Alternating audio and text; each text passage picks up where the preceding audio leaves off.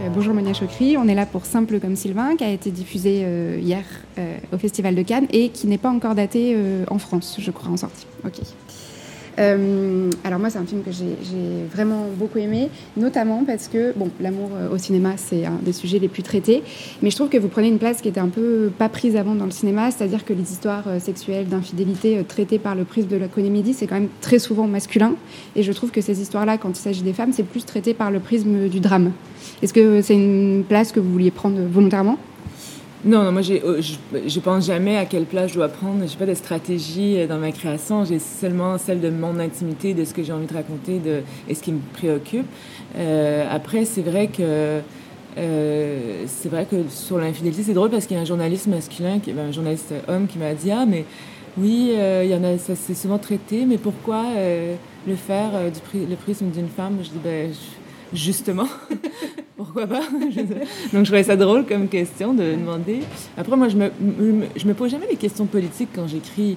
J'ai juste. Euh, euh, je raconte ce que je connais, donc l'intimité d'une femme de 40 ans. Moi, j'en ai 40. Euh, j'en ai, j'ai commencé à l'écrire, j'avais 35 ans, mais en tous les cas, c'était des préoccupations qui m'habitaient, donc qui évoluent avec moi-même. Ok. Et euh, vous, votre film, vous le, vous le qualifiez quand même de comédie, comment de tra tragicomédie? Moi, je dis toujours que c'est une comédie mélancolique, donc je trouve que ça, ça sied bien au film, parce que ça commence par comédie, et ensuite on tombe dans une genre de... On est un peu entre les deux, mais, mais en fait, en vrai, moi, ça m'intéresse pas de dire qu'est-ce qu'est mon film, si c'est une comédie, mm. si c'est un drame, si c'est un film d'horreur, je m'en fous. Ça, c'est des étiquettes que les gens nous apposent euh, pour euh, plein de raisons, pour coller à, à ce qu'on donner un aperçu de ce qu'on va voir, mais fondamentalement, euh, pour moi, c'est un peu comme. J'écris comme je pense la vie, c'est-à-dire que parfois c'est tragique, parfois c'est comique, mm. et puis ça se mélange, euh, ça se marie. Ouais, ouais bah, ça se sentait bien dans la salle. Il y a vraiment des, des, des, fois où on riait à toutes les minutes, et puis euh, des fois pendant 20 minutes, tout le monde est. Voilà, c'est à la fois hyper cruel et très drôle. Enfin, il y a vraiment une alternance comme ça qui est très, très réussie. ce que j'ai beaucoup aimé aussi, c'est que le setup du film, il est hyper on, pourrait presque se croire dans une comédie euh, romantique Netflix avec cette femme de la ville euh, qui euh, tombe amoureuse d'un homme de la campagne comme ça. Est-ce que vous avez envie de respecter certains codes un peu de la comédie romantique? En tout cas, j'ai pas pensé dans l'écriture. ce que j'avais envie de, respecter, surtout, c'est un code. comme le film s'appelle Sam comme Sylvain, c'est pas anodin. J'ai voulu aussi faire une structure plutôt entre guillemets simple du mm. film. C'est-à-dire qu'on n'est pas euh, dérouté par la structure narrative euh, du film. Mm. On ne dit pas on va à gauche, on va à droite. C'est vraiment, on sent le mouvement qui est même très à l'américaine au, bout de, de, Enfin, Sylvain arrive assez tôt, mais il arrive peut-être sur la dixième minute ou un truc comme ça, douzième mm. minute, mais c'est très, c'est vraiment un parcours très classique. À la cinquantième minute, il y a la séparation, on rebondit sur la deuxième partie du film, euh, sur leur relation avec Sylvain. Donc, voilà. Ouais, et, mais même après, dans la mise en scène, il y a un truc, euh, un peu des codes, euh, je trouve, de la comédie romantique, avec ces, ces, gros zooms, ces gros plans, et puis même sur certaines scènes de, poèmes, de balades en forêt, comme ça, c'est vraiment hyper chouette de retrouver euh, tous ces codes qu'on connaît bien, et puis en même temps qui sont vraiment Oui, puis ça, c'est vrai que je me suis inspirée de, en fait, des films romantiques des années 70, on pense à par exemple Love Story, des trucs comme ça. Et en fait, ce que j'aimais dans ces films-là, c'est l'absence complète de, cynisme. Mm. Euh, et puis, comme on les, on les a dans la tête, ces codes-là, un peu inconsciemment, mm. dès qu'on euh, donc on voit le, zoom, qu'on voit la longue focale, qu'on voit la balade, qu'on voit même le code couleur qui était assez euh, fin 70-80, ben, tout de suite, c'est comme si notre cerveau inconsciemment comprend dans quel univers on va se, se plonger. Oui, ouais, complètement. Vous réussissez un peu l'exploit d'être à la fois philosophique et à la fois c'est un film qui est très euh, charnel, très sexuel, enfin vraiment, et d'avoir cette philosophie qui nous aide à comprendre ces scènes euh, qu'on voit. Je me demandais dans quel sens vous l'aviez pensé. Est-ce que vous aviez d'abord ces, ces, thèmes philosophiques et vous avez écrit la trajectoire de Sophia en fonction, ou vous aviez cette trajectoire féminine et vous y avez apposé euh, ben, j'ai de la misère à... Je pense que j'ai fait la trajectoire euh, charnelle et émotionnelle du personnage mm. et qu'après, j'ai collé les, euh, les, euh, les, idées philosophiques. Mais, par contre, tout ce que j'ai lu sur la, en philosophie m'a aidé à construire le récit émotionnel et charnel. Donc, euh, c'est un espèce de mélange euh, entre les deux. Et vous avez aussi essayé de faire une, une réflexion sur l'amour à plusieurs, euh, sur plusieurs générations, parce qu'il y a aussi le couple des parents, et puis le, le, le, petit frère qui, lui, a une vie amoureuse complètement différente. Et ça, c'est c'est trop bien d'avoir cette réflexion à, à, à, triple niveau. Est-ce que vous avez ressenti une frustration de ne pas pouvoir développer aussi ces autres thèmes amoureux Non, parce qu'en fait, ce qui était important pour moi, d'abord parce que ça aurait été euh, une série télé, ça aurait été une saga euh, sur euh, une trilogie. L'intérêt n'était pas de se focaliser, mais c'est d'avoir des fenêtres en fait qui s'ouvraient sur les gens qui l'entouraient, de comment eux vivaient leur relation, de mm. qu'est-ce qui se passait dans leur vie. Et, en fait, je pense que c'est suffisant pour rebondir sur, sur sa trame à elle. De juste, je pense que ça aurait été trop lourd en fait d'aller vérifier. Au départ, il y avait je pense que j'avais augmenté un peu la place des autres. Et en fait, je trouve que ça assez équilibré parce que puis ce sont quand même des acteurs, à peu près tous assez chevronnés ou connus. Mm. Puis en même temps, j'aimais bien qu'ils apparaissent pour une ou deux scènes comme mm. ça, puis qu'on a, on a juste une espèce de petit passage de leur personnage. Puis, mais par contre, il fallait que je les campe rapidement. Par exemple, la mère qui arrive puis qui dit euh, il disparaît. Euh, on n'a pas beaucoup de temps pour la connaître. Donc, on a une scène en entrée où elle est là euh, dans la nervosité. Et après, faut qu'on puisse avoir euh, trois clés pour pouvoir rentrer dans son drame. C'est ça le défi en fait quand on a peu de temps avec les personnages.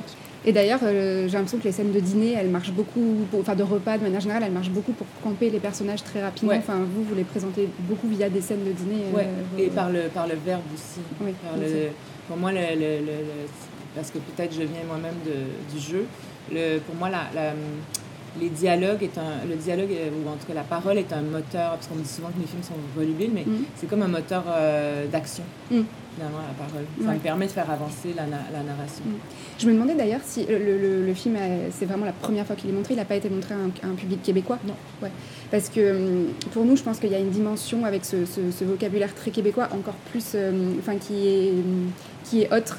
Et je pense qu'on rit, euh, on rit à des endroits. Enfin, nous, ça nous donne, je trouve, une autre lecture de, de, vos dialogues. Et je me demandais si le public québécois, il, riait aux mêmes endroits que le public français. Ouais, parce, que, parce qu'il y a quand même des Québécois qui étaient, par exemple, dans la oui, salle où il y a des distributeurs qui l'ont mm. vu. Euh, au Québec. Donc, euh, ouais, je pense que l'humour est... Après, il y a des choses un, faut voir parce que moi, moi, ce qui est bizarre, c'est que je suis un peu, ma culture est un peu entre les deux. Mm. Euh, puis j'ai grandi dans, cette, dans les deux cultures parce que mes parents sont, ont vécu longtemps en France. Donc, dans ma maison au Québec, j'ai grandi aussi beaucoup avec la culture française. Mm. Donc, mon cinéma est toujours un peu hybride où je peux avoir des références, par exemple, comme Michel Sardou. oui. Michel Sardou, euh, pour les gens de ma génération au Québec, euh, c'est nada. Ils savent pas du tout qui c'est. Euh, c'est sûr qu'en France, c'est très référencé. Mais après, moi, je prends le parti de dire que j'habite entre les deux, puis qu'à un moment donné, ben, euh, on, a des points d'accroche. Et puis, évidemment, les Québécois vont avoir des points d'accroche sur des choses. Euh, par exemple, pour vous, ça vous dit rien c'est dit euh, tu as l'air française à cause de ton accent, puis elle dit ah, c'est parce que je viens de Québec. Mais mm. quand on. C'est pour. c'est un peu comme si on disait. c'est un accent très spécifique d'une ville. Donc, voilà. D'accord, donc vous mélangez un peu les références pour tout le monde. Euh, j'ai beaucoup pensé pendant euh, la, projection forcément à Magaline Lépine-Bondo qui était là. Ça doit être un délire de se voir euh, déjà sur grand écran entouré de tous ces gens et en plus avec toutes ces, scènes de, sexe. Et en même temps, je me suis dit, vous l'avez vraiment beaucoup préservé, les scènes de sexe. Elles sont vraiment hyper belles. Toutes les seules fesses qu'on voit, c'est celles de Sylvain. Et elles sont. Comment vous les avez pensées, ces scènes de sexe? Ben, je les ai pensées comme, euh, comme de la narration. Mm. C'est-à-dire que moi, ça ne m'intéresse pas de faire des scènes de sexe pour faire des scènes de sexe. Et je m'ennuie souvent au cinéma quand je vois les scènes de sexe parce qu'en fait, ça me sort du récit. Mm. Et en fait, le fait de voir les corps, euh, après, ça peut être beau. Hein. Il, y a, des très belles scènes de sexualité qui sont très graphiques, qui ont été faites dans, dans l'histoire du cinéma. Mais euh, un, beaucoup par les hommes quand même, mm-hmm. même si les femmes l'ont fait. Je pensais beaucoup par exemple à Jane Campion, qui, c'était tellement érotique la, la, leçon de piano, mm. avec pratiquement rien. Bon, on se souvient évidemment du doigt dans, dans le, dans le collant qui reste un truc euh, qui a mm. vraiment marqué. Pour moi, c'est une scène tellement érotique. Alors, c'est un peu comme ça. je me suis dit, faut que je sois à la hauteur en de Jane Campion. Il faut que je sois, je suis, je sois dans ces traces ah bah, de, l'érotisme. Euh, et, donc, bref. tout ça pour dire que je, souvent, ce que, ça me sort du récit parce que finalement, je regarde juste les corps des acteurs. Je me dis, tiens, tiens, cette actrice a un corps comme ci. Euh, et donc, et, donc j'avais envie de, de, les raconter d'abord du point de vue féminin. Donc, trouver l'érotisation par le regard qu'elle a sur l'homme. Par exemple, quand elle se masturbe, on a mm. des plans très serrés de Pierre-Yves, de, de, Sylvain, on voit mm. sa bouche. Et c'est trouver de euh, parce que c'est aussi une, une, injonction qu'on a aussi envers les femmes de dire euh, ah mais le corps des femmes c'est érotique mais pas celui des hommes. Et donc ça nous place toujours et, encore dans une situation d'objet de, désir et mm. jamais, par, euh, et jamais active dans notre, propre désir. Donc il fallait que je renverse. Et donc, je les pense comme la narration parce que ça évolue aussi dans, la, dans le rapport qu'ils ont et dans les rapports qu'elle a avec d'autres. Mm. Ça, ça, a des, ça des points. Et donc, euh, c'était clair que je voulais montrer rien de, de, de Sophia, de, de, Magali. Ça, c'était clair entre nous. J'ai dit, c'est pas elle qui me l'a exigé, hein, c'est vraiment moi qui ai dit, c'est pas ce qui m'intéresse. Il faut érotiser par. Et c'est très vocal aussi. Ouais la parole est très mm. présente dans les scènes de sexe. Euh, dans la scène du kidnapping, dans la scène euh, où euh, bon, ils s'embrassent, elle dit je peux pas, je peux pas, je peux pas. Dans la scène où ils font l'amour avec la laisse, ils se parlent. Donc il y a toujours. la parole appuie le, les corps. Mm. Et puis pour les, la petite anecdote des fesses de Pierre-Yves, c'est parce que c'est un c'est le miroir euh, c'est l'image inverse de, du mépris de Godard, parce que ah. Brigitte Bardot, euh, parce que les gens se souviennent beaucoup du corps de Brigitte Bardot avec ses fesses, mais si je demande Michel Piccoli, il est comment, où dans la scène? C'est vrai, on ne sait pas. On sait pas. S'il est habillé, nu. Bah, il est habillé, il est exactement dans la position que j'ai demandé de prendre, que Sophia a pris. Bon, c'est un peu plus enculé dans, dans, dans le mépris, mais donc je trouvais ça intéressant parce que Piccoli est tout habillé, il apprend comme ça, vraiment, puis il y a son corps nu qui est. Puis je me suis dit, on, ouais, va renverser. Ok, ah, intéressant, je ne l'avais pas, analysé. Je peux, ouais, je pose une dernière question, euh, notamment parce que vous parlez justement du film qui est très vocal, etc. Et le moment où le film arrête de parler, c'est sur la scène de, rupture, où là, tout d'un coup, c'est le silence absolu à la fin. Et vraiment, cette scène, c'est une des plus jolies scènes de rupture que j'ai vues, là, tout en mm. miroir, tout en suggestion. Et justement, le film s'arrête de parler et et c'est vraiment, moi j'ai pris une, grosse claque. Comment vous, quel effet vous vouliez produire avec cette scène de fin? Comment vous l'avez pensé Je voulais que, pour moi, l'important dans le film, c'est qu'il y ait de la tendresse et de la douceur. Mm. C'est des quarantenaires, hein. enfin c'est des gens qui ont 40 ans. Parce que j'étais dans les, dans les textes que j'ai lus, il marque Quadra en parlant du personnage. Je suis là, mais pourquoi ils disent Quadra? Genre, je trouve ça super angoissant. Comme... en tout cas, ils ont 40 ils Ont 40. Donc, ils, se, ils sont calmes. Ils ne se séparent pas dans, dans, Et puis, je voulais pas un film toxique. C'est pas un film sur la toxicité. Mm. Je voulais enlever l'imaginaire de la toxicité dans l'amour. Mm. C'était hyper important pour moi que ça soit... que c'est pas parce qu'ils sont... ils se déchirent l'un l'autre. C'est parce... Et donc, ils ont ce constat. Et par le regard, et ils arrêtent de parler, ils arrêtent d'essayer de, de, se dire des choses, puis d'essayer de comprendre la, langue de l'autre. Ils se regardent, ils se sont aimés dans le corps, puis en, même temps, il fallait une séparation par la vitre, par les, par le, par les miroirs, parce que je me disais, ces personnages-là, dès qu'ils sont trop proches, ils sont, ils peuvent pas se résister. Donc il fallait une distance comme ça, puis je me suis dit que j'aimais cette idée de comme ça qu'on passe euh, d'un point de vue à l'autre. Mm. Euh, que les regards se croisent. Que... Mm.